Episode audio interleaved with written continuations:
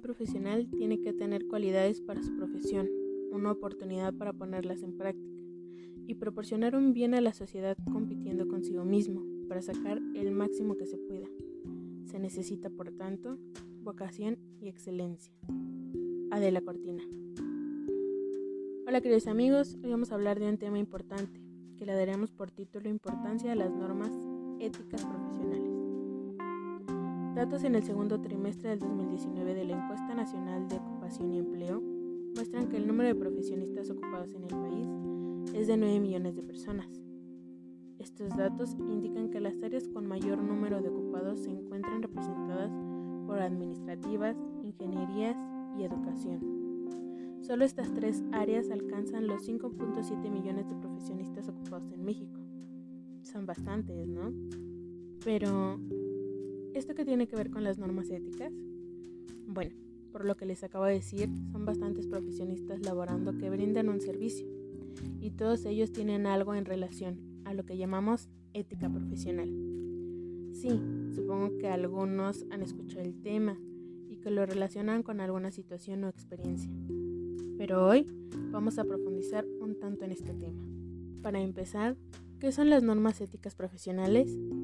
Bueno, se refiere al conjunto de normas o principios por los cuales debe regirse una persona en el ámbito laboral este factor trata de abarcar los parámetros y actividades que se realizan en diferentes profesiones.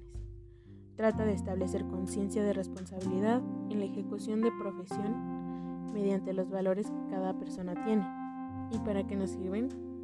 Las normas éticas sirven para regular acciones de los seres humanos, especialmente respecto a sus efectos sobre otras personas. Una de sus características fundamentales es que son universales, válidas para cualquier sujeto ético. Entonces, decimos que la ética profesional no depende directamente de normas o códigos de conducta. No nos pone en el dilema del cumplimiento o no de ciertas reglas, debido a que sucede naturalmente. El comportamiento de la ética es totalmente libre y responsable de las consecuencias que pueda llegar a tener, independientemente de las buenas intenciones. Citando a la filósofa española Adela Cortina nos dice que la responsabilidad y la confianza son primordiales. El bien más importante de una sociedad es la confianza. Si se rompe este vínculo entre las personas, todo va peor. Añade que hay que conocer qué meta tiene una profesión, aprender y aplicar la técnica para hacer el bien para obtener esa meta.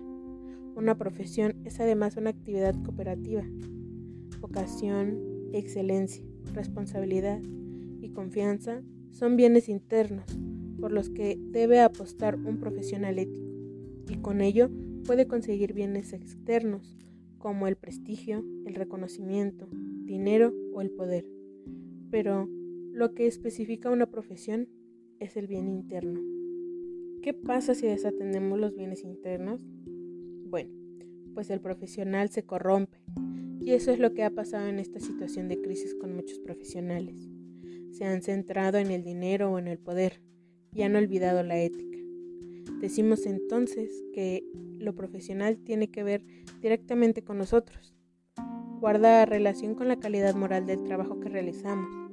Se vincula con la forma en que llevamos a cabo nuestro quehacer diario, que implica vocación, honestidad, responsabilidad y respeto es asumir un compromiso con lo que cada ser humano hace. Un ejemplo de la ética profesional sería que, independientemente del estado de ánimo en que se encuentra una persona, de lo que le suceda internamente por alguna situación económica, de lo que esté sucediendo en el mundo, la responsabilidad profesional nos obliga a hacer un buen trabajo, pase lo que pase. Muchas personas faltan a la ética porque con frecuencia llevan sus problemas a su lugar de trabajo. Entonces, ¿de qué sirve tener un título universitario o un puesto si haces tu trabajo con desinterés y sin vocación, pensando en que todo el mundo tiene la culpa de tus problemas? La ética profesional es el cumplimiento obligatorio con nuestro ser, un principio inviolable, una lealtad que no se puede abandonar ni defraudar para que se llegue a ser mejor persona, con más principios y conocimiento. Cuando se actúa con ética profesional significa que se ha logrado integrar el quehacer diario con tu vida cotidiana, La vocación tiene mucha importancia para que asumamos ese compromiso laboral. Termino con una frase de Roberto Rossellini. La búsqueda de la, humildad es lo más importante, especialmente si quieres edificar una ética y si quieres alcanzar una cierta moral.